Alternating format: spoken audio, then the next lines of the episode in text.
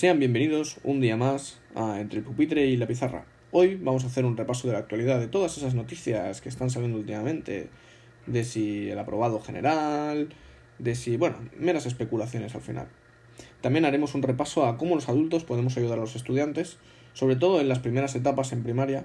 luego en secundaria ya ellos son capaces de administrarse mejor sus estudios, pero sobre todo en la etapa de primaria en, la que hay que estar aún muy encima de ellos, iremos trabajando, iremos viendo conforme pasen los días, iremos viendo cómo trabajamos con ellos. Y sobre todo, establecer una relación entre el tiempo libre, el ocio y el deporte, muy importante este último, que nos ayuda a mantenernos un poco aislados de todo lo que está sucediendo. En fin,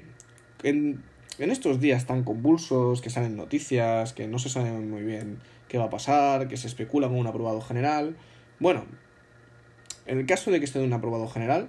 mm, habrá muchos, muchos criterios, muchos conocimientos que no se vayan a dar. En el caso de los niños de primaria, que los temarios son bastante simples, al final, si se dan una, una serie de pautas y de metodologías, los padres, en un esfuerzo, obviamente, y, con, y si tienen la intención de querer ayudar a sus hijos, que obviamente no lo pongo en duda, con unos tips muy simples,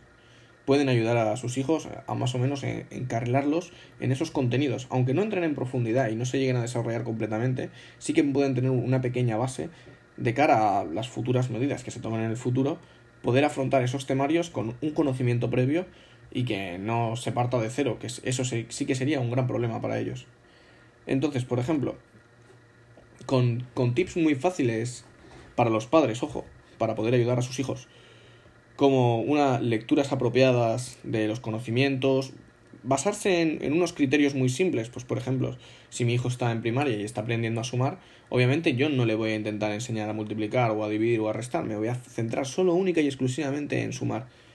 Simplemente con, con, trabajos como sumas fáciles, eh, metodologías alternativas que puedes encontrar miles de vídeos en internet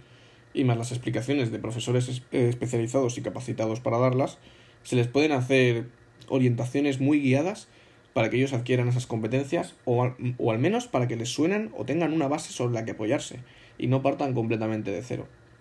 En cuanto a los estudiantes, sí que es verdad que en primaria hay que estar mucho más encima de ellos y es más, es más difícil trabajar con ellos porque hay mucho desconocimiento de las asignaturas. Pero los temarios sí que es verdad que son más simples, entonces mediante trabajos de investigación ellos pueden ir desarrollando sus capacidades. Los padres simplemente tienen que ir dándole pequeñas pautas, pequeñas investigaciones. Incluso los mismos profesores pueden colgar trabajos no para los hijos, sino para los padres y, que, y darles explicaciones a los padres de cómo han de guiar a través de esos trabajos a sus hijos. Entonces sería un trabajo cooperativo entre profesor, padre e hijos, que eso crearía un triángulo que al final el más beneficiado siempre va a ser el que está en el pico, que van a ser los hijos, porque toda la ayuda va a ir directamente a ellos. En cuanto a los estudiantes de secundaria, Sí que es verdad que es más complicado los temarios conforme vas escalando en los cursos, los temarios son mucho más complicados y ahí sí que se requiere ya de competencias más específicas y un nivel más alto. Entonces ya ahí tendrían que trabajar los profesores más con los estudiantes para al menos lo mismo que en primaria. Eh, no, no puedes asegurar que adquieren esa competencia, pero sí que tengan una base sobre la cual luego se pueda volver a trabajar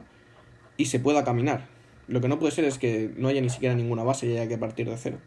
En cuanto al tiempo libre y el ocio, últimamente estos días estamos viendo como, como el deporte, la música y, bueno, en este caso los, las pinturas, los dibujos, están cobrando mucha importancia y hay que destacar que este tipo de asignaturas eh, muchas veces no se le da la importancia suficiente en, durante la etapa escolar e incluso muchas veces se llega, se llega a la vejación de estas asignaturas como por ejemplo música, plástica, o educación física y realmente en etapas en las etapas más bueno más convulsas como por ejemplo está siendo esta que está siendo una etapa convulsa y extraña eh, son los pilares fundamentales. Si os dais cuenta todos escuchamos música todos hacemos deporte y todos nos basamos en el dibujo para liberarnos de bueno para extraernos un poco de esta realidad tan dura que estamos viviendo estos días. Y muchas veces se suelen criticar y luego resulta que se han convertido en los pilares fundamentales. Entonces yo creo que habría que darles un plus a este tipo de asignaturas, darles una oportunidad y no criticarlas tantos. Y bueno, esto ha sido todo por hoy y recordar que un día más es un día menos. Mucha fuerza y ánimo.